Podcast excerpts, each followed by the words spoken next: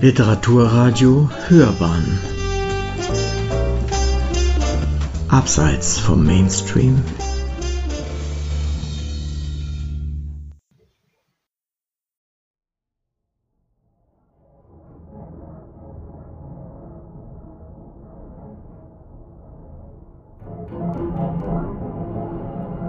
Liziotopia von Poljak Vlasovec.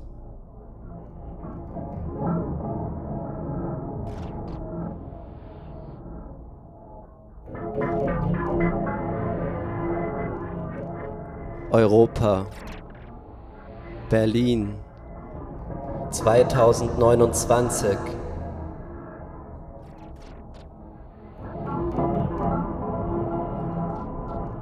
Ich versinke in meinen Erinnerungen, Amaru und Tika, ihre Wünsche, ihre Utopien, ihr Wahn. Alles, was ich weiß, weiß ich von ihnen. Tika und Amaru, unteilbar, jedes Wort und jede Lüge. Ihre Hinterlassenschaften, meine Vermutungen und Schlussfolgerungen sind nur kaleidoskopische Verwerfungen und zugleich alles, was mir von ihnen geblieben ist. Mein Körper wird schläfrig, der fantasierende Geist erwacht.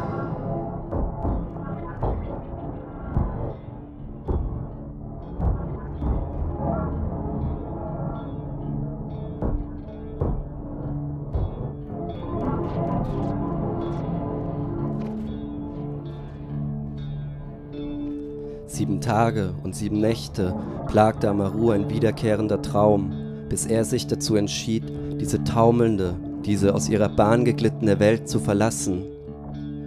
Eine mysteriöse Müdigkeit, eine fundamentale und einsame Erschöpfung hatte ihn zuvor befallen, und so hatte er sich seinem Traum, von dem er nach jedem Erwachen etwas mehr zu verstehen glaubte, wehrlos hingegeben. Erst am achten Tag war es aber möglich, sich von seiner Lethargie zu befreien, die Überreste seiner Existenz in seinen Manteltaschen zu verstauen und dem im Schlaf vernommenen Hilferuf zu folgen. Niemals war er sich eines Vorhabens so sicher gewesen, denn noch nie hatte er ein derartiges Verlangen empfunden. Nachdem ihn sein Traum das erste Mal heimgesucht hatte und Amaru zu sich kam, streifte ein von Sonne und Mond geschaffener Lichtstrahl über sein entgeistertes Gesicht. Das trübe Licht, das die in Größe und Leuchtkraft sich gleichenden Himmelskörper in seine Wohnung warfen und das weder dem Tag noch der Nacht klar zuzuordnen war, hielt Amaru in einem Dämmerzustand zwischen Wachen und Träumen gefangen. Wahllos rauschten Sequenzen an ihm vorüber, Fragmente, deren Bedeutung er nicht erfassen konnte. Für gewöhnlich mochte Amaru diesen Moment der Unentschlossenheit, der vom Zwang, sich entscheiden zu müssen, befreit war, dieses für wenige Sekunden anhaltende Schweben, wenn der Körper selbst bestimmt, ob er auflebt oder der Realität fern bleibt und das sich mit den ersten Liedschlägen oder Störgeräuschen verflüchtigt. Aber diesmal breitete sich eine Unruhe in seinem Körper aus, die ihm klar werden ließ, dass er aufwachen musste. Vergeblich versuchte Amaru, die ihn durchdringenden Bruchstücke seines Traumes zu ordnen. Je mehr er sich bemühte, desto stärker sträubte sich sein Körper. Seine Glieder verkrampften, sein gehetzter Atem drang durch Mund und Nase aus, wie ein wild schnaubendes Tier rang er nach Luft. Amaru spuckte und stöhnte, er stammelte Worte in einer Sprache, die er nicht kannte, und warf seinen dröhnenden Kopf hin und her. Als es ihm gelang, die Bewegung seiner Augen zu kontrollieren und sie aus seinen schmerzenden Fersen zu richten, sah er offenes Fleisch. Er spürte die Wärme des blutgetränkten Lakens, Panik befiel ihn und er betastete seinen Körper. Hämatome, Kratzer, überall. Amaru drückte seine Handflächen auf seinen Brustkorb und dämpfte damit den Widerhall seines Herzens, das sich verlangsamte und nach einigen Schlägen stillzustehen schien. Seine Atmung verflachte, das Sonnenmondlicht versiegte. Während er dalag, hilflos wie ein Sterbender, überfielen ihn Erinnerungen, die nicht von dieser Welt waren. Amaru, froh im Wind, der über die karge Ebene zog und unter der schwarz gewordenen Sonne zwei Menschen ausformte. Er hörte das schrille Gelächter der goldfressenden Götter, sah ihre von Gier entstellten Gesichter. In einer weißen Salzwüste zuckte eine amputierte Zunge vor seinen Füßen und färbte die Landschaft dunkelrot. Ein Prozessionszug pilgerte einen Vulkankrater hinauf, wo eine Frau von einer Menschenmenge gesteinigt wurde und im letzten Augenblick nach ihm rief: Amaru! Amaru erwachte. Geblieben war ein bestialischer Kopfschmerz, der seinen Traum lebendig hielt. Diese Frau hatte sein Mitgefühl geweckt, sein Mut, sein Begehren, seinen Willen. Keinesfalls würde sie dermaßen nach einem Fremden verlangen. Der Klang ihrer Stimme war ihm vertrauter als seine eigene, und trotzdem schaffte er es nicht, sie zuzuordnen. Wer war sie? Woher kannten sie einander? Weshalb fühlte er sich zu ihr hingezogen? Das Pochen in seinem Schädel wurde immer unerträglicher, je mehr er sich sein vergessenes Leben zurückzuholen versuchte. Amaru kramte eine Tablette aus seiner Medikamentenschatulle.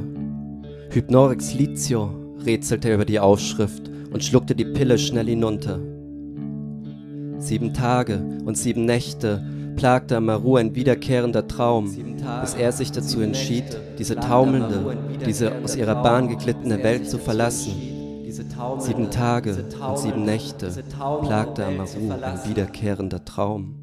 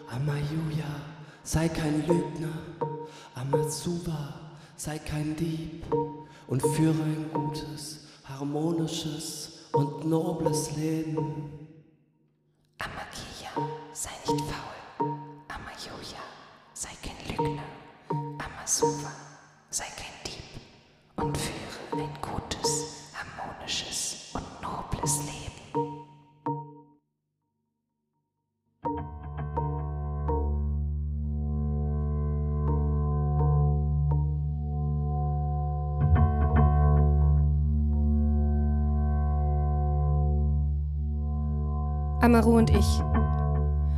Das erste Mal begegneten wir uns als Kinder in den Weiten des Altiplanos, des südbolivianischen Hochlands. An der Hand seines großgewachsenen Vaters stand er in unserer schäbigen Lehmhütte, in deren Mitte das Feuer der Kochstelle qualmte. Meine Tante Pilpintu und ich wohnten in einem mickrigen Raum, und wenn die Tage besonders kalt waren, wie es in dieser schutzlosen Landschaft nicht selten ist, holten wir die Jungtiere der Alpakaherde herein.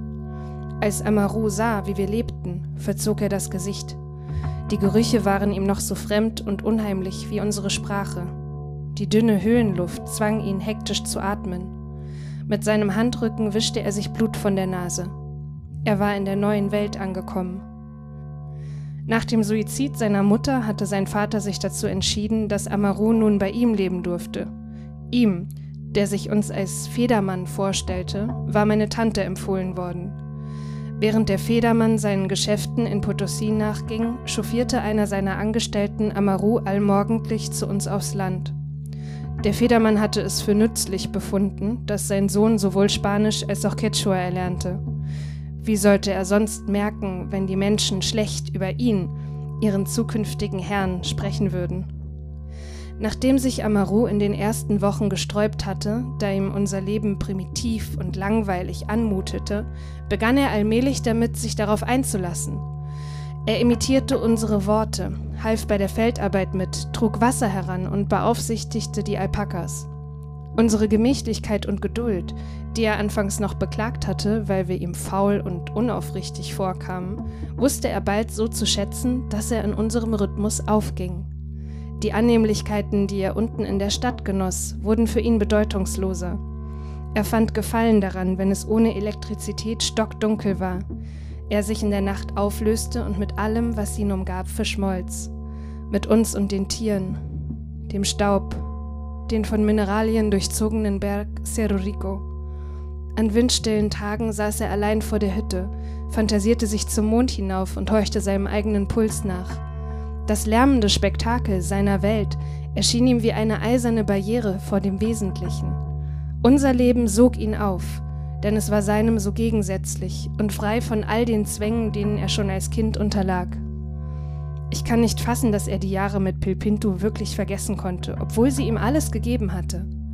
Sie war es, die ihm beibrachte, wie er sich in der Natur zu bewegen hatte, wie der Wind klang, wenn er Regen oder eine andere Botschaft barg, die ihm die Mythen unserer Vorfahren erzählte, von denen er nicht genug hören konnte. All sein Wissen um unsere Bräuche und Rituale, unsere Vorstellungen vom Kosmos und der Dualität der Dinge verdankte er allein ihr. Dank ihr entwickelte er ein Verständnis für unser auf Gegenseitigkeit beruhendes Miteinander.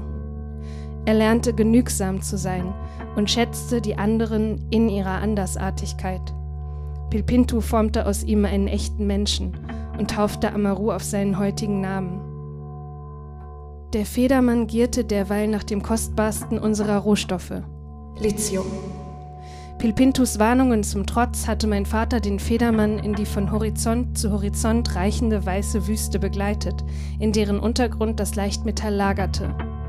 Im ausgetrockneten Salzsee, dem Salar de Uyuni, witterte der Federmann einen nie dagewesenen Reichtum. Bis zuletzt war er vom Salar besessen. Eine Art erotische Obsession, die sich auf seinen Sohn übertragen hat. Ama Amaru. Ama, Ama Amaru.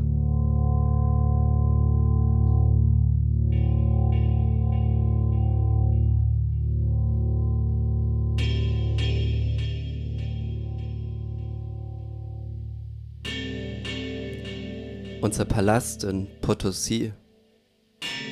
Die Morgensonne wirft den Schatten der angelehnten Fensterläden auf den Holzboden. Ich kenne die abgetretenen Dielen und ihr Ächzen. Ich steige darüber hinweg. Draußen pfeift der Andenwind, nur ein flüchtiger Blick. Die Mineros stampfen zum Berg hinauf, die Wangen prall mit Koka gefüllt, die Taschen voller Fusel. Ihre Werkzeuge klimpern über ihren Schultern. Schnell weiter. Ich umgehe den Schreibtisch des Federmanns, der sich wie ein Altar am Ende des Raumes erhebt. Die Opfergaben liegen auf der Tischplatte. Berge von Notizen. Gold, Silber, Zinn, Zink, Erdöl, Gas. Lithium, Lithium, Lithium. Jeder steigende Kurs birgt tausende Unglücke. Jeder Gewinn basiert auf dem Verlust eines anderen. Es schert ihn nicht. Es schert niemanden. Ich wende mich ab und schreite auf die Bücherwand zu, die hinter dem Schreibtisch aufragt. Ich streiche mit dem Zeigefinger eine der Reihen entlang. Meine Fingerkuppe stolpert über einen Buchrücken. Es ist der Reisebericht über die neue Welt von Debris. Ich schlage eine Seite auf, wahllos, in meinen Händen liegt der Abzug eines Kupferstichs. Er zeigt, wie die Indios Gold und Silber aus dem rostroten Berggraben Cerro Rico. Mit ihren Spitzhacken aus Feuerstein höhlen sie ihn aus, Schicht um Schicht. Gnadenlos dringen sie in ihn ein. Im Auftrag ihres Herren schänden sie ihn, bestehlen ihn. Die Stollen sind ewig finster, denn das Sonnenlicht traut sich nicht hinein nur flackernde Kerzen, gekrümmte Körper, Staub und Hitze, Mineralien und Tod, seit jeher und für immer.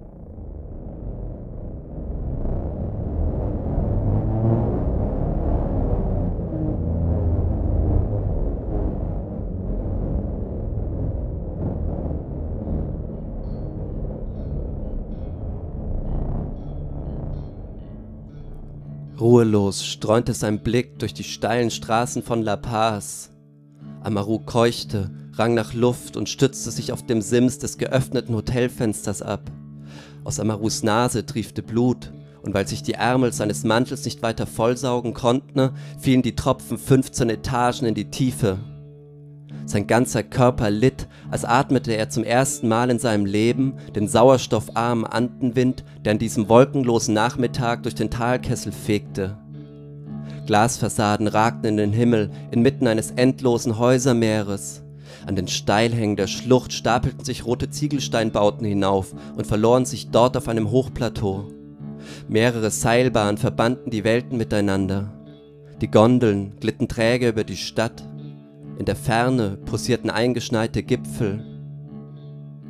Amaru war allein in diese ihm fremde Welt aufgebrochen mit dem Ziel, Tika zu finden. Sein Albtraum hatte sein Gedächtnis verwüstet und stellte zugleich fast alles dar, was ihm von seiner Welt geblieben war. Hartnäckig bemühte er sich, die zurückliegenden Tage zu rekonstruieren. Dutzende Male hatte er es schon versucht.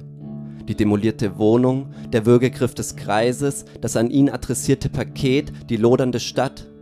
Aber was war zuvor geschehen und wie war er überhaupt hierher gekommen? Amarus Schädel dröhnte und der Schmerz gebar eine entstellte Erinnerung, die allmählich etwas deutlicher wurde. Bartholomä, brach es aus ihm heraus. Zumindest sein Kurzzeitgedächtnis funktionierte wieder. Dieser geschwätzige Missionar, der von Askese gesprochen hatte, anstatt sie zu praktizieren, war nach Amarus Nachtflug, den er wie betäubt im Halbschlaf zugebracht hatte, in der Ankunftshalle des Flughafens aufgetaucht. Der junge Spanier hatte sich Amaru aufgedrängt und gefragt, wohin er zu gehen beabsichtige und zugleich vorgeschlagen, dass sie sich ein Taxi ins Stadtzentrum teilen könnten. In seinem deliranten Zustand war Amaru mit ihm gegangen. Dieser Chin, klagte Amaru und rieb sich über seine geschwollenen Tränensäcke. In bedächtigen Zügen versuchte er das Geschehene zu sich zu holen, und tatsächlich wurde die Rückschau mit jeder weiteren Lungendehnung klarer. Bartolomé war mit ihm zur Abtei San Pedro gefahren, die unweit der von Tauben bevölkerten Plaza Murillo gleich hinter dem Präsidentenpalast lag. Dort angekommen, hatte Bartolomé darauf bestanden, Amaru das elende Leben der Bolivianer, von dem er sie zu erlösen gedachte, zu zeigen. Vom überhasteten Zurücklassen seiner Welt, noch immer verwirrt und nicht bei sich, hatte Amaru vorschnell eingewilligt, und so waren sie einen ganzen Tag lang durch La Paz gegangen. Bartolomé kannte die Stadt gut genug, um sich dem gemächlichen Tempo ihrer Bewohner anzupassen und Amaru an jedem Ort, den sie passierten, gleich einem Fremdenführer zu unterrichten. Ihm hingegen war alles neu erschienen. Das unaufhörliche Gerede seines Begleiters und die lärmende Großstadt hatten seine Sinne überreizt. Eindruck um Eindruck hatte sich an ihm vorübergeschoben, wie der chaotische Verkehr in den vollgestopften Straßen. Amaru lehnte sich aus dem Fenster und schielte entlang der Avenida 6 de Augusto auf die Hochhäuser in der Zona Centro. Dort hinten türmte sich der Wolkenkratzer der Banco Central de Bolivia in den Himmel. Weiter vorne lagen das Museo Nacional de Arte und die Universidad Mayor de San Andrés. Ein kurzer Blick in die entgegengesetzte Richtung genügte und Amaru erkannte die Botschaftsbauten und die modernen Hotels wieder. Überall war er mit Bartolomé umhergegangen. Konnte dies alles wahr sein? Hatte er nicht bloß geträumt? Amaru roch den Alkohol, den er ausdünstete, schloss die Augen und konzentrierte sich. Ja doch, so war es, versicherte er sich nach einer Weile und überließ sich dem Strom seiner Gedanken. Bartholomés euphorische Touristenführerstimme hatte sich in einer Einkaufsstraße abrupt verdunkelt, woraufhin er eine andere Richtung eingeschlagen und Amaru die eigentlichen Menschen dieser Stadt gezeigt hatte.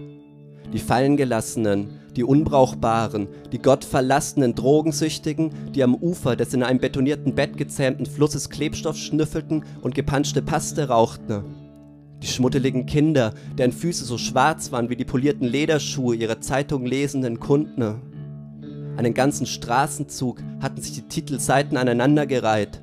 Rundherum Bettler, Hungernde, verwahrloste Tiere, Müll und Elend. Das Dasein dieser Menschen war fürchterlich, aber was ging es ihnen an? Waren sie nicht dafür verantwortlich, ihr Leben zu ändern?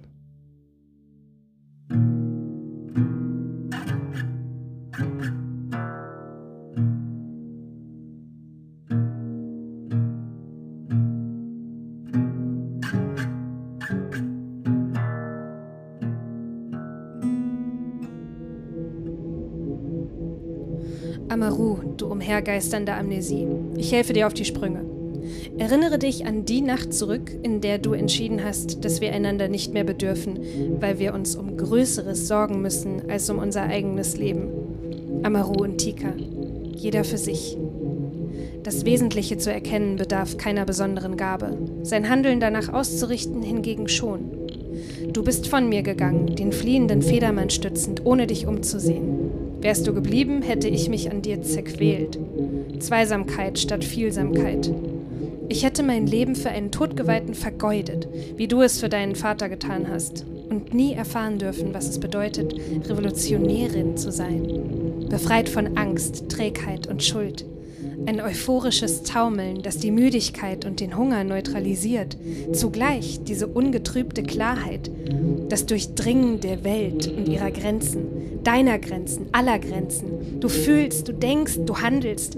Das ist der Zauber des revolutionären Seins. Was kann es Erstrebenswerteres geben? Alles, was dir von dir geblieben ist, ist eine vage, sich verformende Andeutung, eine Entstellung. Mit jeder Bewegung, mit jedem Wort und jeder Verleumdung rückst du weiter von dir fort. Du bist ein berechenbarer Mensch. Einer, dem ich vorgestern schon weiß sagen konnte, was er übermorgen tun will. Durchschnittlicher Charakter. Dennoch könnte dieser Allerweltsmensch genügen, um die Welt an sich zu reißen. Mit uns. Du musst es dir nur eingestehen. Nicht zu handeln ist Sünde. Sünde an dir, Sünde an den anderen, die alles sind. Die Zeit ist gekommen. Eine neue Ordnung bricht über uns herein. Es liegt an dir, ob du Teil von ihr sein willst. So wie ich in der alten Welt unbrauchbar und überflüssig war, weil die Konkurrenz nicht Bestandteil meines Wesens ist, wirst du in der kommenden Welt nur dann einen Platz finden, wenn du dich von dir lossagst. Woran hältst du dich fest? An deinen Fabriken? Deinem Geld? Deiner Einsamkeit? Warum kommst du nicht zu uns, um im Angesicht des Todes lebendig zu sein? In deiner Welt existiert keine Zukunft. Alles, was ihr anstrebt, ist die Verewigung der Gegenwart mitsamt all ihrer Miseren. Was vor uns liegt, wird die Schöpfung aller Menschen sein. Ein Miteinander, frei von Unmenschlichkeit. Du kannst wählen, auf welcher Seite du stehen willst. Im Licht oder in der Dunkelheit. Tika, du fehlst mir. Früher, als wir einander noch begleiteten, war die mich am meisten quälende Eigenschaft meine fast pathologische Empathie. Wenn ich einen Bettler hungern sah, knurrte mein Magen und mein Hypothalamus verzeichnete einen fallenden Blutzuckerspiegel. Wie von selbst wühlten meine Hände in meinen Taschen und schnippten dem Arm eine Münze zu. Wenn ein Kranker litt, war mir, als wucherte sein Elend in mir, um die Ursachen deiner Freuden oder deiner Leiden zu empfinden, genügte mir eine einzige Berührung und dein Innenleben wurde zu meinem. Heute, wo meine Sensibilisierung ihren Höhepunkt erreicht hat und mit der Abgestumpftheit identisch geworden ist, leide ich an einer Gefühlstaubheit. Ich bin müde, Tika, müde und heische nach dem paradiesischsten aller Träume, ohne Erwachen. Ich wünschte, du könntest diese Zeilen lesen, würden sie nicht wie üblich in meinen Schubladen verschwinden, vielleicht zum letzten Mal. Irgendetwas stimmt nicht mit mir. Mich plagt wieder dieser mich wahnsinnig machende Druck in meinem Kopf. 10.000 Bar. Es gibt kein Ventil. Ich muss ihn aufbrechen. Ich muss hineinsehen. Dieser entsetzliche Schmerz hört nicht auf. Mein Gedächtnis schwächelt. Tika, ich vergesse dich nach und nach. Deine Augen, waren sie braun oder grau?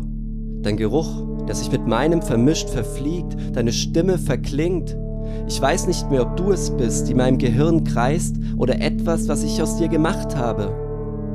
Angenommen, wir träfen zufällig aufeinander. Ich bin mir nicht sicher, ob ich dich noch erkennen würde, denn ich habe die Fähigkeit verloren, andere Menschen wahrzunehmen. Die Begegnung, dieses Ereignis der zwei, die Eröffnung des Raums jenseits des Ichs ist mir versperrt.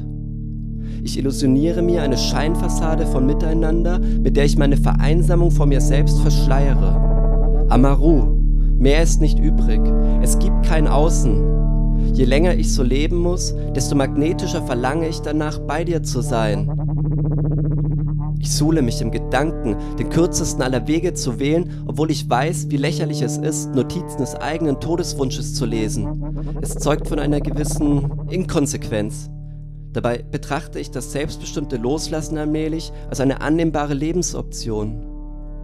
Bis zur Verwirklichung meines Vorhabens bin ich nur im Traum und im Rausch frei vom chronischen Drang, etwas zu tun, frei davon, mich selbst auszubeuten und zu verleumden. Allein dort, in der Sphäre zwischen den Welten, besteht für mich die Möglichkeit der Neugeburt, der Freiheit, der Zukunft. Ich fiebere der Endproduktion entgegen, der Entleerung, der Überwindung meines Selbst um eines anderen Willen. Meine Welt missfällt mir.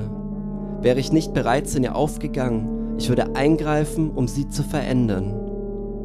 Ach, wie schrieb es unser liebgewonnener Freund Arguedas, den ich vor mir liegen habe, weil er mich an das Wesentliche erinnert, so unübertrefflich? Nichts zu tun ist schlimmer als der Tod. Und du musst verstehen und endlich billigen, was ich tue. Tika, komm zu mir und erlöse mich von mir. Tika, komm zu mir und erlöse mich von mir!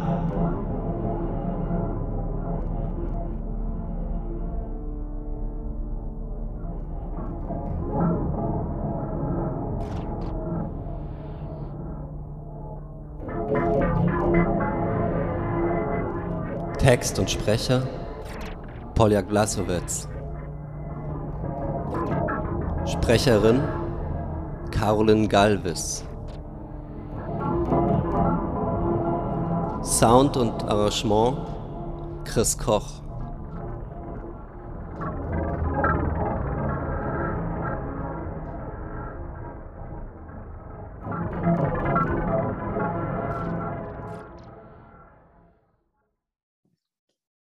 Heute stelle ich bei Hörban on Stage ein ungewöhnliches Buch vor. Es heißt Liziotopia. Nicht nur der Titel ist ungewöhnlich, auch die Art des Schreibens und auch der Inhalt sind keine Alltagskost. Wir haben gerade Gelegenheit bekommen, äh, hineinzuhören in die Lesung, vom Autor selbst gemacht. Und ich bin gespannt, was uns der Autor Polja Vlasowetz darüber sagen wird. Herzlich willkommen bei uns in der Sendung. Hallo, freue mich in der Sendung zu sein, Herr Konig. Vielleicht zum Warmwerden eine Frage. Sie kommen ja gerade von einer Reise zurück. Mögen Sie uns ein paar Worte darüber erzählen? Ja, gerne. Also grundsätzlich bin ich Vielreisender und hatte jetzt in den letzten drei Wochen die Gelegenheit, mit dem Kopf und Kragen Literaturverlag nach Ägypten zu reisen. Ähm, es war einerseits eine Erholungsreise nach den doch sehr turbulenten letzten Wochen, der Fertigstellung des Romans und die anlaufende Promo. Im Zentrum der Reise stand aber gleichzeitig ähm, eine geplante Veröffentlichung im Kopf und Kragen Verlag auch. Und wie übergehen Sie da, ich meine, Sie haben gerade Goethe-Institut genannt, wie übergehen Sie da die Sprachbarriere? Ich meine, Sie wollen über Ägypten schreiben, aber auch irgendwie mit Ägypten Beteiligung, habe ich verstanden?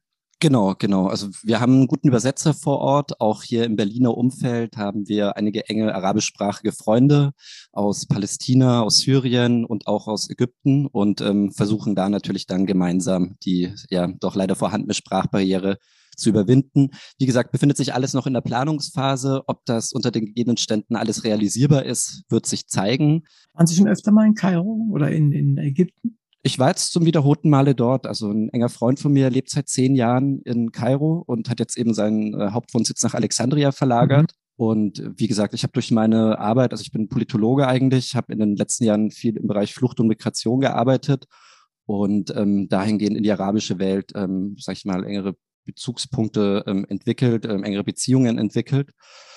Da können wir ja dann auch mal direkt zu Ihrem Buch übergehen. Liziotopia klingt ja nicht nur nach Utopie, es ist ja auch etwas, was in der Zukunft, wenn auch in der nahen Zukunft spielt. Erstens, warum Zukunft und zweitens, warum gerade Bolivien? Ja, vielleicht erst den zweiten Teil der Frage, warum Bolivien? Ich mhm. ähm, habe in den letzten zehn Jahren etliche Reisen nach Lateinamerika unternommen.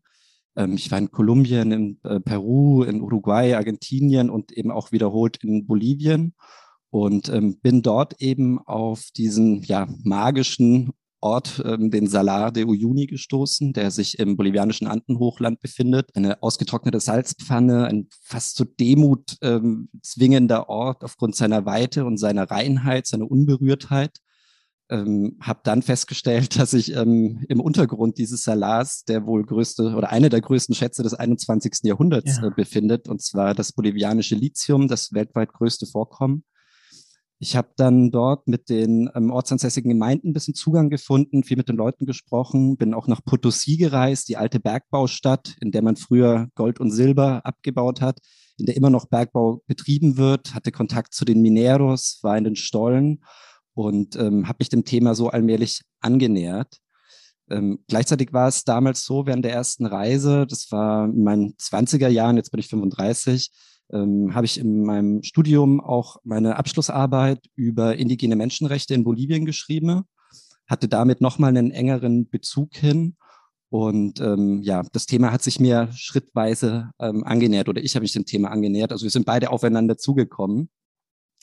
Und ja, das Thema Bolivien, es ist im Grunde ja, stellvertretend äh, für einen Neokolonialismus, der nicht nur in Bolivien betrieben wird, sondern auch anderorten. Es ist ein exemplarisches Beispiel letztlich geworden.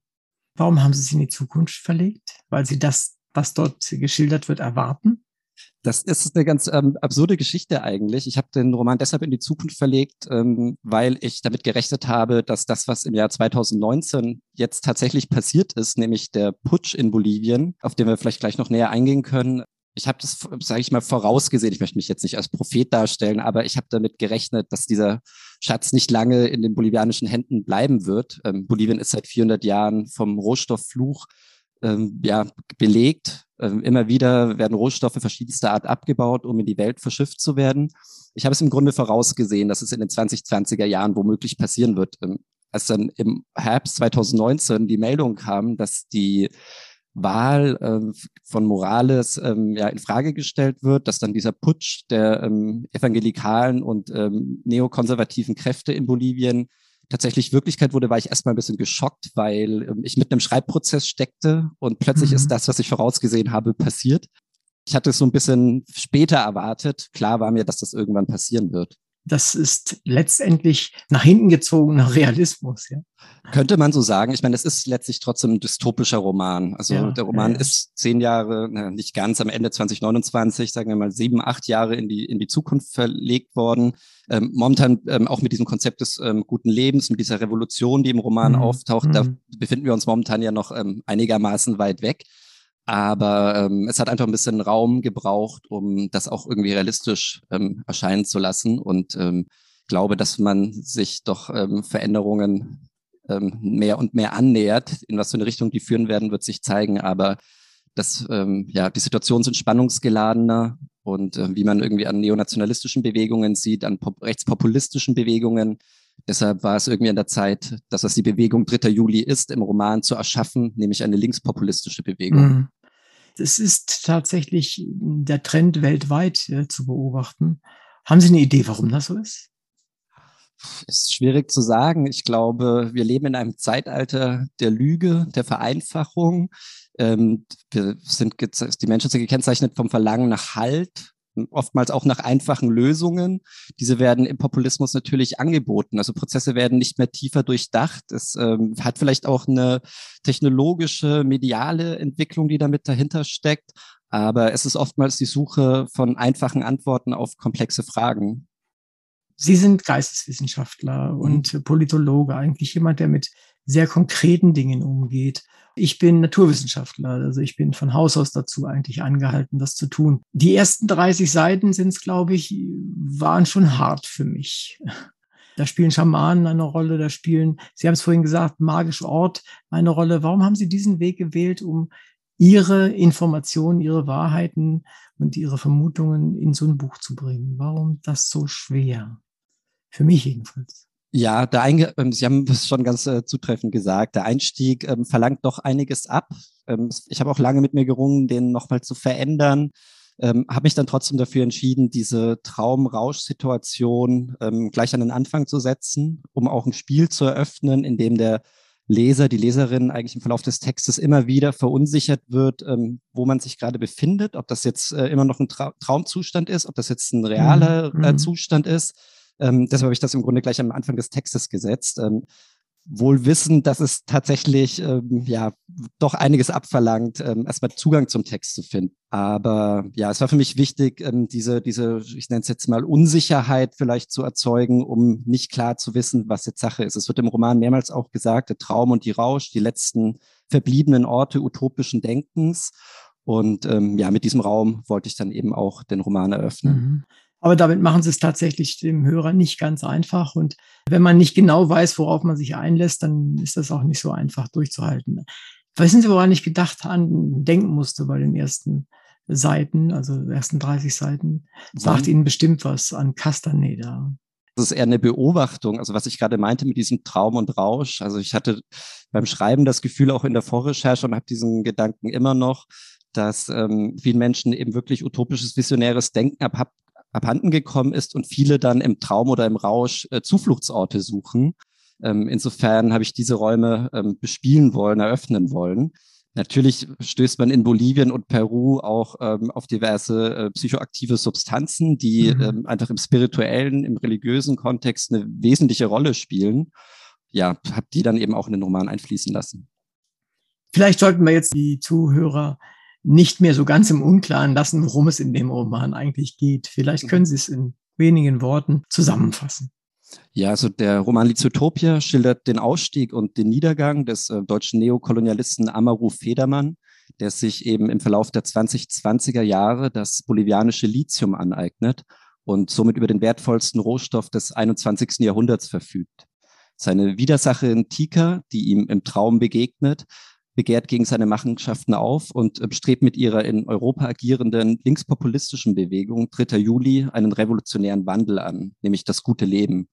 Und ähm, ja, gemeinsam durchschreiten Amaru und Tika die letzten Möglichkeitsräume utopischen Denkens, nämlich Traum und Rausch, Wahn und Tod. Es kommen ja ein paar Vokabeln drin vor, die, die wir eben schon mal hatten, nämlich das gute Leben. Da können wir vielleicht nachher nochmal. Extra drüber sprechen. Sie, Sie benutzen utopische Räume.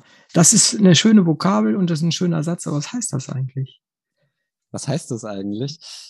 Ja, wie gesagt, ich habe das Gefühl, dass wir in einer Welt der propagierten Alternativlosigkeit leben. Uns wird eingetrichtert seit geraumer Zeit, dass es nur einen Weg gibt, dass es nur eine Wirtschaftsordnung gibt, ein wirtschaftliches System gibt, in dem wir leben können. Aber ich glaube, um über die Gegenwart hinauszukommen, müssen wir wieder unsere Fantasie beleben, das visionäre Denken beleben, utopisches Denken beleben, um letztlich uns Zuständen annähern zu können, die über die Gegenwart hinausgehen, die besser sind als die Gegenwart und die uns vielleicht ein anderes Miteinander ermöglichen. Wie gehen Sie denn damit um, dass wirklich äh, wir eben keine auch nur annähernd homogene Welt haben, so, weil Sie sagen, das ein besseres Leben. Es gibt viele, viele Menschen, die haben ein richtig gutes Leben. Es mhm. gibt aber auch viele, viele Menschen, die haben das nicht. Das heißt, eigentlich geht es doch um die Kluft, oder? Ja, es geht um die Kluft. Es geht damit letztlich einen gemeinsamen kollektiven Sinn ähm, zu finden. Und ähm, das Konzept des guten Lebens kann so ein Sinn sein. Es geht nicht um das beste Leben, um das, ähm, das ewige Superlativ, sondern es geht darum, wie wir global gut leben können und uns gleichzeitig eben von ähm, Prozessen wie Ausbeutung, Unterdrückung, Konkurrenz und Gegeneinander befreien können. Ähm, das Konzept des guten Lebens ist jetzt auch ähm, kein Konzept, das irgendwie zwingend homogen ist. Also wohlwissend, äh, Bedürfnisse unterscheiden sich, äh, politische äh, Gegebenheiten unterscheiden sich, ökonomisch sieht die Welt an vielen Orten unterschiedlich aus. Ähm, trotzdem ist das Konzept des guten Lebens eine Möglichkeit, ein Konzept, das uns vielleicht näher zusammenbringen kann, eben indem wir erkennen, dass ein Ich ohne Du, ein Ihr ohne uns nicht möglich ist, sondern dass ähm, viele Prozesse, viele Dinge auf der Welt einfach zusammenhängen, dass die Welt voller Interdependenzen ist und ähm, das gute Leben ist letztlich ein Prinzip, dem man, äh, hoffe ich, ähm, erstmal nicht widersprechen kann. Also es ist ein Zustand, dem wir uns annähern können, gemeinsam, den wir aber auch gemeinsam aushandeln müssen. Also es gibt jetzt keinen Zehn-Punkte-Plan, äh, wie das gute Leben aussieht, weil wir eben keine äh, homogene Gruppe sind. Aber ähm, es eröffnet einen Raum, in dem wir durch äh, kollektive Aushandlungsprozesse, durch ähm, Interaktion eben herausfinden können, wie es denn möglich ist, kollektiv gut zu leben. Ist dann nicht ein solches Konzept, wie Sie es dort jetzt, ich kenne es nicht im Detail, mhm. äh, vorhaben, wird es nicht automatisch scheitern, wenn man in die Detail, äh, in die kleinen Räume geht? Das sollte man meinen. Im Grunde liegt das in unserer Bereitschaft ähm, zu, zu, ähm, zum Konsens. Also man hat das in Bolivien ja eigentlich ganz gut gemacht. Man hat ähm, wirklich die Bevölkerung mit eingezogen. Also das Konzept des guten Lebens ist in Bolivien seit 2009 tatsächlich in der Verfassung verankert mit hunderten Artikeln. Es wird dort unter dem Begriff Suma Kasai, Buen Vivir oder das gute Leben ähm, geführt. Und ähm, es ist eben ein kollektiver Aushandlungsprozess gewesen, der Versuch, eine Gesellschaftsordnung jenseits des Kapitalismus und ähm, seiner Folgeschäden an Mensch und Natur zu schaffen. Man hat sich gewissen Grundprinzipien verschrieben, die auf dem Papier ähm, natürlich dann immer noch anders aussehen als in der, in der Realität. Also auch in Bolivien ist man von einem kollektiven guten Leben noch weit entfernt. Aber man hat sich entschlossen, ähm, gemeinsam daran zu arbeiten und sich eben Prinzipien wie der Gegenseitigkeit, der Genügsamkeit, der Fairness und der sozialen Gerechtigkeit verschrieben. Gerade so Dinge wie die Wiederherstellung der Solidarität, die Wiederaufwertung des Kollektivs und äh, ja, der nachhaltige Umgang mit äh, der Natur und die Erschaffung von neuen Formen der Produktion, des Handels, des Konsums sind äh, zentrale Anliegen, ebenso wie die gerechte Verteilung und die Kooperation. Ich, ich kannte das nicht äh, tatsächlich, bevor ich Ihr Buch gelesen habe. Also es ist ein wichtiger Punkt, das Buch zu lesen. Man lernt dadurch eine ganze Menge. Und äh, aber vielleicht noch eine Nachfrage an der Stelle. Wenn ich mir das äh, so anhöre, was Sie gerade gesagt haben wegen des äh, Projektes Gutes Leben, ist das nicht extrem abhängig vom Startpunkt, wo man ist? Äh, können Sie sich, das könnten Sie sich sowas ähnliches, wie Sie es jetzt gerade in Bolivien geschildert haben, äh, in zum Beispiel, wir nehmen nicht gerade die Bundesrepublik, das ist vielleicht schwierig, aber äh, in Schweden oder in, was weiß ich, äh, in Bulgarien vorstellen? Im Grunde ja, also man merkt ja, man kann auch die Bundesrepublik nehmen, also das Bedürfnis ähm, der Menschen nach ähm, einer aktiveren Beteiligung äh, wird stärker. Ähm, also dieses alle vier Jahre ähm, unter dem Wahlzettel seine Kreuzchen zu setzen, ähm, scheint nicht mehr zu genügen. Man sieht ja auch, es gibt mehr und mehr Bestrebungen, eine direktere Demokratie ähm, herbeizuführen, was dann vielleicht auch der allgegenwärtigen Politikverdrossenheit ähm, entgegenwirken würde. Ähm, ich kann mir das durchaus vorstellen. Natürlich lässt sich dieses Konzept des guten Lebens nicht eins zu eins auf anderen Staaten übertragen. Es geht, wie gesagt, ähm, eher darum, gemeinschaftlich einen kollektiven Sinn zu finden. Und ähm, ja, da kann ich mir durchaus äh, die Möglichkeit vorstellen, dass das eben auch in Europa ähm, Anknüpfungspunkte finden kann. Hm. Ihr Buch ist in anderer Weise für mich auch ganz besonders. Ich habe Dinge wiedergefunden, die habe ich in meiner Jugend gelesen. Äh, und zwar bei Karl May. Der hat eine, in den Kordilleren, glaube ich, oder sonst irgendwie in einem dieser Romane äh, beschrieben, die Kippus, die sie dort auch in etwas mhm. breiterer Art und Weise beschreiben und die dann von dem einen äh, Menschen, der bei den Kondoren sitzt, da, ich habe jetzt den Namen natürlich nicht mehr im Kopf, haben Sie sich sehr mit äh, diesen Dingen auch des Landes auseinandergesetzt? Ja, zweifelsohne. Also die Recherchephase für den Roman war relativ lang und intensiv. Also es hat drei Lateinamerika-Reisen und ähm, ja, ich sag mal anderthalb Jahre ähm, äh, Bibliotheksarbeit ähm, sind vorausgegangen. Ähm, natürlich, um über Bolivien schreiben zu können als Europäer, äh, besteht natürlich gerade die Gefahr, damit permanent mit einem eurozentristischen Blick ähm, darauf mhm. zu gehen. Deshalb war die ähm, Recherchephase natürlich enorm wichtig. Das mit den Kipus, ja, ist ähm, ganz witzig im Berliner äh, Ethnologischen Museum, äh, ist, glaube ich, sogar die weltweit größte Sammlung von Kipus, die man ah, bis heute okay. nicht, nicht entschlüsseln kann. Also es war eine Knotenschrift, ähm, die sowohl für wirtschaftliche auch aber für, für ähm, soziale Interaktion genutzt wurde. Im Roman ähm, wird eben ein solcher Kipo dem Protagonisten Amaru ähm, zugesendet. Er hat ihn auf seiner Reise nach Lateinamerika dabei durch Bolivien und ähm, sie hilft ihm, sich und ähm, der zweiten Protagonistin Tika eben näher zu kommen. Und äh, kann denn dieser Schamane sie ihm entschlüsseln? Dieser Kipu-Leser. Es gab im, im Andenhochland äh, sogenannte Kipu-Kamayoks. Das waren speziell ausgebildete äh, Knotenleser. Er kann sie ihm teilweise entschlüsseln und ähm, führt ihn weiter auf seine Reise. Es ist nur eine Zwischenstation, diese mhm. Sache mit mhm. dem Kipu. Was mich interessiert hat, besonders, weil das war bisher nicht bekannt, dass äh, ich wusste zwar, dass das Schnüre sind mit die, die Geometrie der Knoten, die Art der Knoten und so weiter, das spielt eine gewisse Rolle. Äh, bei der Aussagefähigkeit auch die Farbe.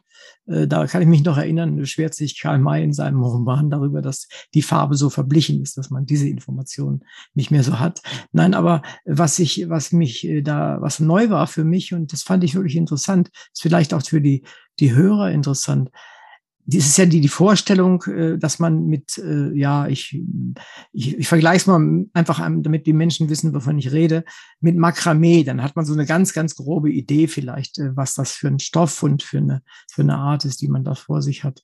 Wenn man sich überlegt, dass das, das Informationen sind, ja, also was es ich über, über den Maisanbau, über die Goldlieferungen oder über religiöse Inhalte, das ist schon eine, eine verrückte Sache. Und Sie sagen, man kann es bis heute nicht vernünftig entschlüsseln? Es ist bis heute leider nicht vernünftig zu entschlüsseln. Das Wissen ist verloren gegangen. Es war natürlich Ziel der ähm, Eroberer, ähm, das indigene Wissen auszulöschen. Also es war nicht nur eine Auslöschung der Bevölkerung, es war auch eine Auslöschung von kulturellem Wissen.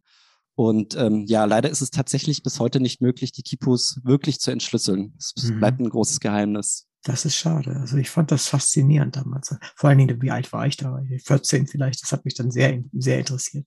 Ja, das ist ja grundsätzlich auch eine Schwierigkeit, ähm, überhaupt äh, wirklich einen klaren Blick auf die damaligen Zeiten ähm, zu bekommen, weil natürlich durch die Eroberer ähm, ja, äh, Wissen verändert wurde. Also Eroberer schreiben Geschichte, Sieger Geschichte, schreiben Geschichte, das ja. ist natürlich klar. Und ähm, deshalb ist eigentlich auch unklar, wie zuverlässig die Quellen der damaligen Chronisten wirklich sind. Also es ist natürlich ja durch die Sieger eingefärbt worden. Mhm. Das heißt, Sie verwenden in Ihrem Roman, das finde ich eigentlich auch ganz wichtig, solche für uns hier im, in Europa doch sehr fremden Kulturkonstellationen, um ihre Handlung dann auch voranzubringen. Das ist ganz richtig. Also ähm, vielleicht äh, vorab nochmal, also dem Roman wurde auch natürlich extra noch ein Glosser hinzugefügt, weil ja, es richtig, für Leser natürlich äh, wichtig, ja. bei vielen Begriffen ähm, hat, hat, fehlt einfach der Bezug. Also man muss ehrlich sagen, äh, viele Leute kennen sich natürlich in Lateinamerika weniger aus, dann gerade nochmal speziell mit Bolivien, das ist irgendwo am Rande der Welt. Ja, ähm, was traut man, was, was, traut man den Bolivianern zu? Ähm, was für mich ein wesentlicher Punkt war, diesen Text über Bolivien zu schreiben, war die Feststellung, die Erkenntnis, dass ähm, den vermeintlichen Rändern der Welt Dinge ausprobiert werden, eben wie das gute Leben, ähm, das noch nicht ausgereift ist und noch nicht komplett umgesetzt ist, aber das auch für uns nützlich sein kann. Also wir haben oft in Europa diesen Blick von oben nach unten. Wir gucken uns da, sag ich mal, die äh, ja, ich verwende den Begriff jetzt mal so die unterentwickelten äh, Drittweltländer an. Ähm, in einer gewissen Arroganz, in einer gewissen Überheblichkeit tun wir das. Ähm, gleichzeitig müssten wir aber verstehen, dass es Sinn machen würde, auf Augenhöhe miteinander zu sprechen, eben weil wir voneinander lernen können. Also was im Roman ja auch ein wesentliches Thema ist, ist diese ähm, Akzeptanz der Andersartigkeit, der hm. Verschiedenheit, des, ähm, die Wiederbelebung des anderen, den anderen wirklich wahrzunehmen, äh, mit ihm zu sprechen, zu interagieren. Und ähm, ja, da schlummern nicht nur in Bolivien, auch in anderen Orten dieser Welt einfach Konzepte, ähm, die wir uns als Europäer vielleicht mal genauer anschauen sollten um den Fragen unserer Zeit ähm, vielleicht mit ein paar neuen Ideen begegnen zu können. Man darf das halt nicht einfach als Europäer irgendwie als Hokuspokus irgendwie abspeisen wollen, sondern man muss sich vielleicht diese Ideen mal genauer anschauen. Also dieses Konzept des guten Lebens, gewisse Pro Grundprinzipien wie eben die Gegenseitigkeit, die Genügsamkeit, das ist jetzt nichts, was irgendwie unter Evo Morales und seinem Movimiento al Socialismo irgendwie aufgekommen ist, sondern das sind Jahrhunderte alte äh, zwischenmenschliche Grundregeln, ähm, wie Menschen miteinander leben können. Und ähm, wenn wir uns davon freimachen, das dann vielleicht irgendwie als äh, Mystik irgendwie abzustempeln, sondern uns das genauer anschauen, was da für Prinzipien eigentlich drinstecken, dann glaube ich sehr wohl, dass das auch mit einer Rationalität vereinbar ist, denn ähm, wir leben auf einem Planeten mit begrenzten Ressourcen und ähm, Ideen wie eine Genügsamkeit oder eine, ähm, naja, eine größere Bescheidenheit, ein stärkeres Maß an Solidarität, die erscheinen mir ähm, ja zwingend geboten und sind meiner Meinung nach insofern auch ähm, mit dem Rationalismus ähm, vereinbar.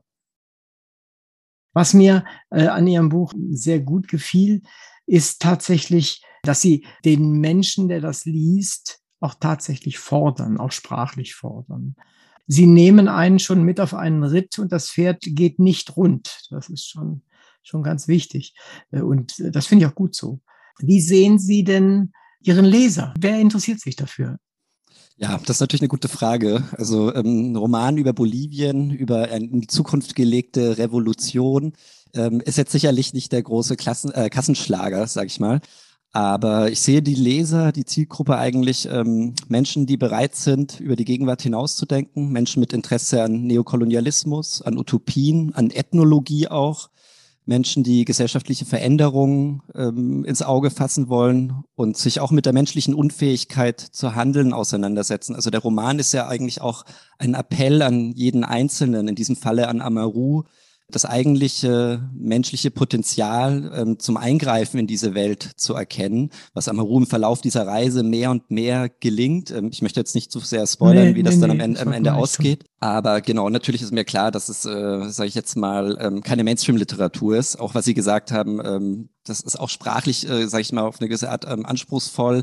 Ähm, hoffe aber, dass Leser ähm, Zugang zum Text finden und ähm, sich in diesen Lesefluss hinein ähm, begeben wollen. Ja, also ich denke mal, das ist tatsächlich der Punkt. Man muss sich dem Text an, anvertrauen einfach.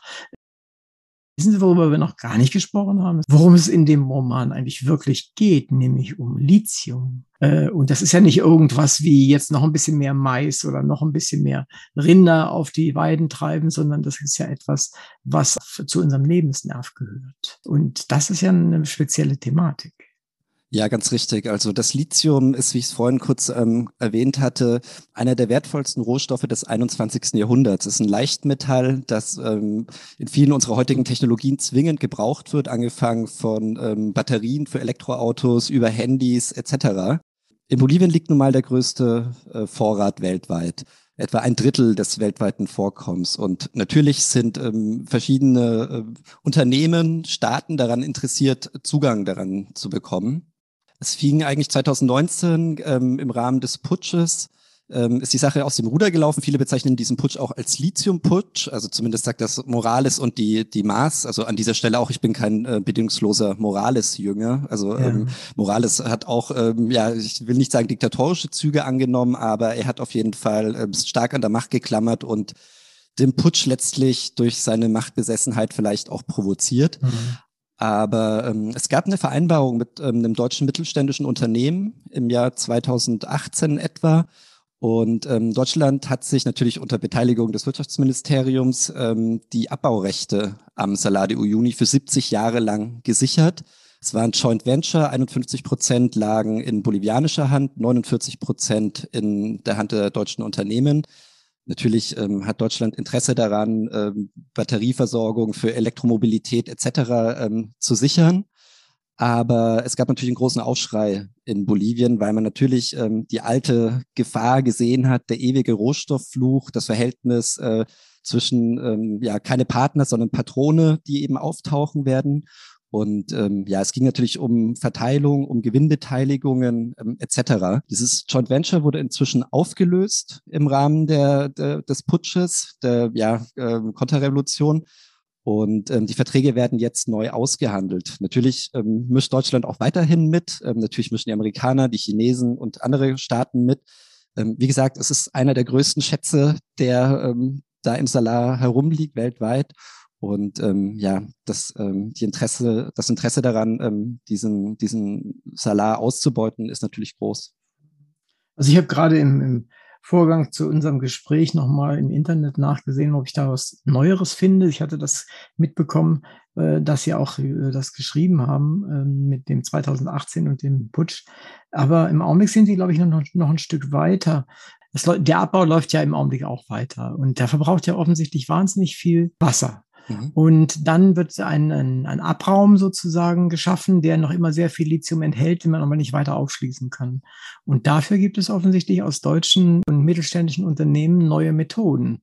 Und die verbrauchen praktisch kein zusätzliches Wasser, sondern die können ja Wasser wieder reinigen. Das sind so Dinge, die kann man natürlich erreichen, wenn man den politischen Druck in dem Land von innen heraus erhöht. Und das würde ja für das gute Leben sprechen, wenn die dort sagen, nee, wir lassen das nicht mehr zu. Äh, dass wir uns, dass wir so ausgebeutet werden. Ja, die Problematik ist ein bisschen, dass es natürlich ähm, Bolivien an Know-how fehlt. Also sie sind auf ja. ausländische Investoren zwingend angewiesen. Man hat jetzt gerade, glaube ich, vor ein paar Wochen irgendwie Fabrik eröffnet, so ein äh, Förder, also im Rahmen der Förderanlage so ein Forschungszentrum eröffnet, das wollte ich sagen, und ähm, versucht natürlich, ähm, das eigenständig zu schaffen. Aber man liegt natürlich entwicklungstechnisch, äh, was den Lithiumanbau angeht, also technologisch, ähm, vielen Nationen einfach hinkt man weit hinterher.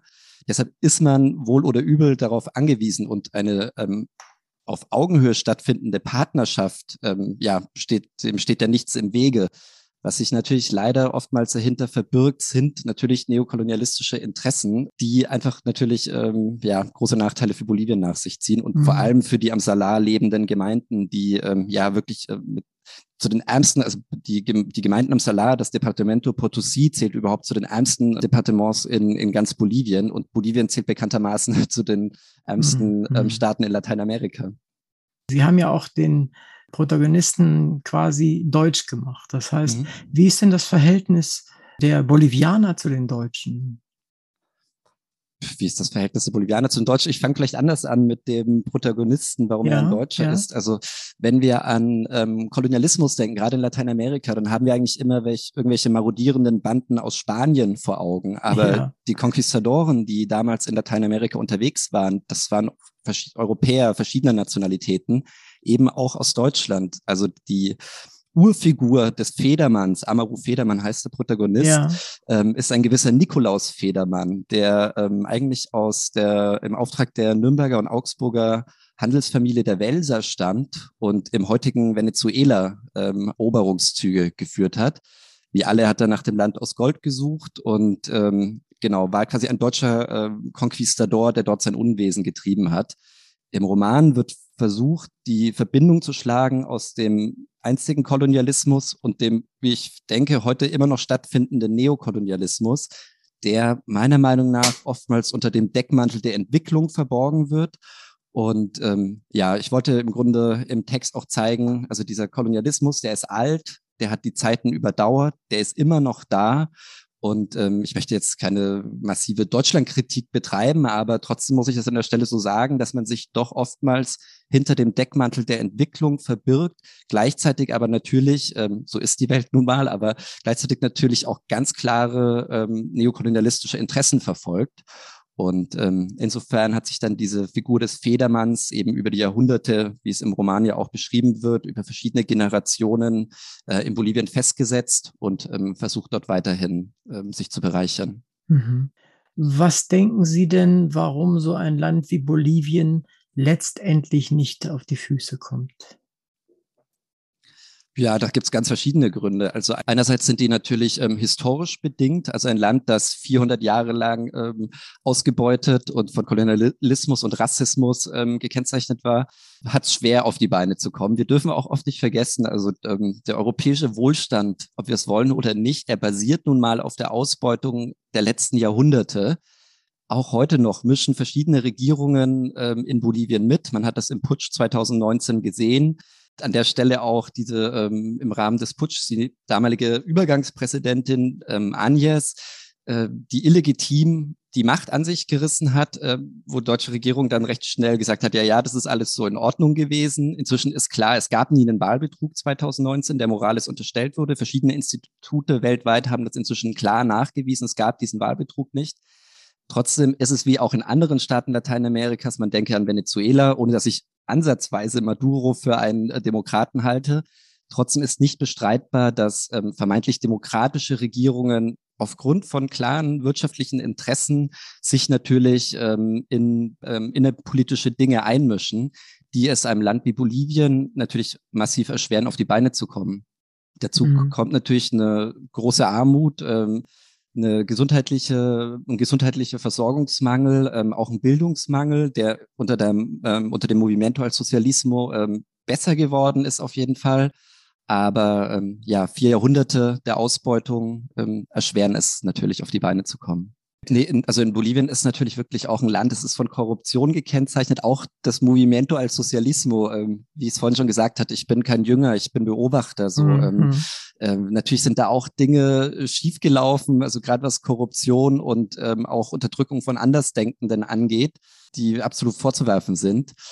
Aber wie gesagt, der Einfluss von außen ist unbestreitbar. Und ähm, solange das weiterhin stattfindet in Form von Neokolonialismus, wird es Bolivien auch sehr schwer haben, auf die Beine zu kommen. Jetzt momentan ist das Movimento al Socialismo ja wieder an der Macht mit einem neuen Präsidenten. Morales ist zwar noch Parteivorsitzender, aber nicht mehr ähm, Staatspräsident. Wann es zum nächsten Putsch kommt, ist unklar. Momentan ist das Movimento an der Macht, aber ähm, das Verlangen nach dem Lithium und ähm, anderen Dingen in Bolivien ist groß. Und ja, es bleibt abzuwarten, ob das Land sich stabilisieren wird oder ob es wieder zum Putsch kommt. Also ähm, ja, muss man abwarten. Was mir die ganze Zeit noch so im Kopf rumschwirrt, ist äh, eine gewisse, ein gewisser Vergleich mit China insofern, weil wir von Neokolonialismus, Neokolonialismus gesprochen haben. Äh, Sie selbst waren ja für über lange Zeit äh, auch Opfer von Kolonialismus und es gab ja üble Kriege und, und, und. Und jetzt klappt das um, so, weil sie jetzt haben eine gewisse Grundmacht, jetzt haben sie aber auch extrem gewisse Bedürfnisse. Und jetzt machen die das gleiche in Grün. Und vielleicht nicht ganz so brutal wie äh, zu Konquistadorenzeiten, aber letztendlich geht es in die gleiche Richtung. Ist das nicht etwas irgendwie, was dem Menschen ja innewohnt, die anderen zu unterjochen? Ja, das heißt im, Roman auch mehrfach, ähm, also im Sinne des Federmanns so, die einen werden zum Herrschen geboren und die anderen zum Sklaven. Ähm, ich glaube nicht, dass das den Menschen zwingend innewohnt. Ähm, China macht das ja auch ganz geschickt. Also man mhm. fängt an, Autobahnen zu bauen, Flughäfen, ähm, Häfen. Das klingt erstmal alles nur auch wieder nach Entwicklung, äh, dem nichts vorzuwerfen ist. Aber auch dort, wie Sie es gerade gesagt haben, steckt natürlich ähm, knallharte neokolonialistische Interessen dahinter. Ich bin jetzt kein äh, ausgewiesener China-Experte hatte. Aber ähm, ja, im Roman heißt es auch an einer Stelle, also was früher irgendwie die Bibel und die Peitsche waren, sind jetzt eben das Versprechen auf Wohlstand und Entwicklung. Also es ist weniger blutig, aber ähm, das, die Grundidee ist am Ende doch irgendwie noch die gleiche. Und zwar sich Dinge anzueignen, die einem eigentlich nicht gehören. Ähm, deswegen muss man trotzdem die Hoffnung nicht aufgeben, geben, finde ich. Nee, also das ist auch wirklich ein Appell im Roman. Also ähm, ja. auch wenn die Zeiten noch so düster sind, so man darf tatsächlich die Hoffnung nicht aufgeben. Wir müssen optimistisch bleiben und Vielleicht gelingt es uns ja gemeinsam, uns so etwas wie einem guten Leben anzunähern, es auszuformulieren und ja, vielleicht auch umzusetzen. Ja, das Problem, was ich so sehe, gerade weil es um Lithium geht, äh, das ist ja ein, ein Bedarf, der äh, extrem hoch ist. Und der wird ja eher, der wächst ja exponentiell, ja. ja. Und letztendlich sind ja diejenigen, die das Zeug brauchen, sind ja arme Schweine, weil sie sind ja nun wirklich davon abhängig, sonst geht das alles nicht mehr. Und dann bleibt ihnen noch fast gar nichts anderes übrig, oder? Aber man könnte das ja eben auch versuchen, indem man ähm, respektvoll und auf Augenhöhe versucht, ähm, das Lithium zu fördern, ähm, es ähm, zu, ver, zu verwerten in Form von Batterien und anderen Dingen und ähm, ja, eben nicht einen einseitigen Nutzen daraus zieht. Das ist natürlich alles idealisiert und man muss aufpassen, dass man da jetzt nicht in irgendwelche utopisch-idealistischen äh, Vorstellungen abdriftet oder so. Das äh, ist auch überhaupt nicht meine Denke. Also dafür bin ich zu sehr äh, ein rational denkender Mensch, mhm. ähm, als zu wissen, dass das, ähm, dass das also einfach zu handhaben wäre. Aber der Roman ist durchaus ein Appell, auch dahingehend, was ich vorhin gesagt hatte, ähm, einander zu begegnen, sich die Bedürfnisse Bedürfnisse des anderen anzuschauen, zu gucken, wie profitiert man, was gibt man. Und ähm, ja, die Hoffnung bleibt, dass man ähm, Bolivien eben auf Augenhöhe begegnet. Ist es nicht so, so ein bisschen vergleichbar mit dem, was äh, wir in Europa versuchen, mit diesem Fair Trade? Ja, irgendwie ja. Also man muss natürlich auch bei dem Fair Trade, also das ist, da steckt ja auch immer so ein ähm, Greenwashing hinten dran. Ja, ja, man weiß ja, dann nicht, äh, wie sauber ist es dann wirklich, etc. So oftmals äh, waschen wir uns dann nur unser Gewissen damit rein. Und ähm, am Ende wollen wir einfach unsere Computer und unsere Autos haben. So alles andere ist uns im Grunde ja egal. Deshalb eben auch ähm, dieser Roman, um vielleicht dem einen oder anderen zu zeigen, was ähm, unsere Lebensart eigentlich dann doch am anderen Ende der Welt für Auswirkungen hat. Also während wir hier ähm, und mit unseren Technologien hantieren, uns ein Leben ohne sie nicht mehr vorstellen können, äh, werden in Bolivien im Rahmen des Putsches sind Dutzende Menschen umgekommen. Ähm, man, es war kein reiner Lithium-Putsch, aber das Lithium hat eine wesentliche Rolle gespielt. Das ist, glaube ich, ähm, unbestreitbar. Und ähm, ja, vielleicht ein paar Menschen zu zeigen, ähm, was unser Handeln am anderen Ende der Welt für Auswirkungen hat.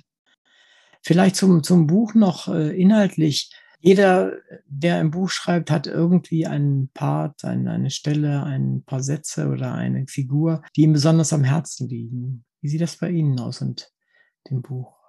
Ja, mir liegt natürlich Tika sehr am Herzen, also die Protagonistin ja. neben Amaru, die ihn in seinem Traum ähm, nach Südamerika eben lockt, die er aus seiner Kindheit kennt und die eben versucht, Amaru wieder zu einem handelnden Menschen werden zu lassen. Ähm, ich mag Tika, natürlich ist sie radikal, natürlich ist sie äh, politisch denkender Mensch, der auch aufgrund ihrer Biografie, sag ich mal, diese Radikalität dann ähm, auslebt. Für mich verkörpert sie einfach, wie es auch im Roman heißt, eben die verkümmerte Hoffnung, die Verantwortung, den übrig gebliebenen Anstand, eben den Raum jenseits des Ichs in einer Welt ohne Außen. Mhm. Ähm, sie ist für mich wirklich eine Figur, die uns zum Handeln anregen kann Deshalb also, Tika, liegt mir, Tika liegt, mir auf, liegt mir auf jeden Fall am Herzen. Und Amaru liegt mir auch am Herzen. So ist, ähm, wie es ausgeht, wie gesagt, äh, darf ich jetzt nicht vorwegnehmen, nee, nee, aber ähm, er tut mir natürlich auch leid. Er ist ja auch ein Opfer äh, seiner Herkunft, ähm, seiner Zeit. Und ähm, ja. Und auch seines Vaters letztendlich. Und auch seines Vaters natürlich, ja. Wobei das im Roman jetzt gar nicht so zwingend um das ähm, Vater-Sohn-Verhältnis ähm, mhm. geht oder so. Es geht eher um eine Dynastie. Ähm, also die Federmänner stehen ja auch nur stellvertretend. Also es ist äh, ja eine äh, Rohstoffhändler-Dynastie, äh, die stellvertretend für viele steht. Also es war jetzt kein Vorhaben im Text irgendwie so ein das Vater-Sohn-Verhältnis, sondern es ist eher so ähm, diese Übertragung des, äh, des Verlangens nach, nach Ausbeutung, nach, äh, nach Bereicherung. Ähm, mhm. Darum geht es eher. Das ist auf jeden Fall ein sehr gehaltvolles Buch und über einen Bereich der Welt, der uns nicht täglich begegnet. Südamerika ist von uns ja sowieso so weit weg. Ich finde, weiter als Afrika, irgendwie so vom täglichen Wahrnehmen. Aus Südamerika kommt, wie ich finde, relativ wenig. Ich habe viel aus dem gelernt, was Sie mir gesagt haben. Das Buch als solches ist spannend. Ich habe es gern gelesen. Der Einband, der gefällt mir gut. Also er ist haptisch sehr schön.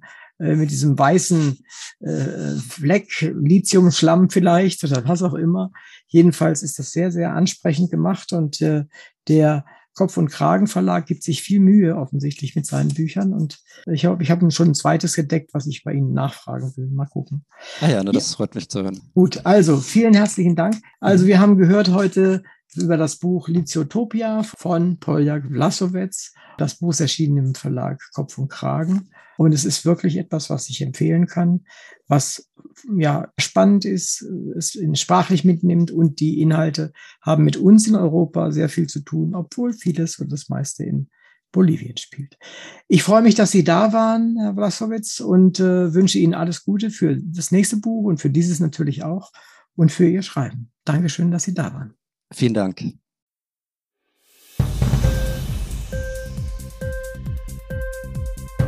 Hat dir die Sendung gefallen?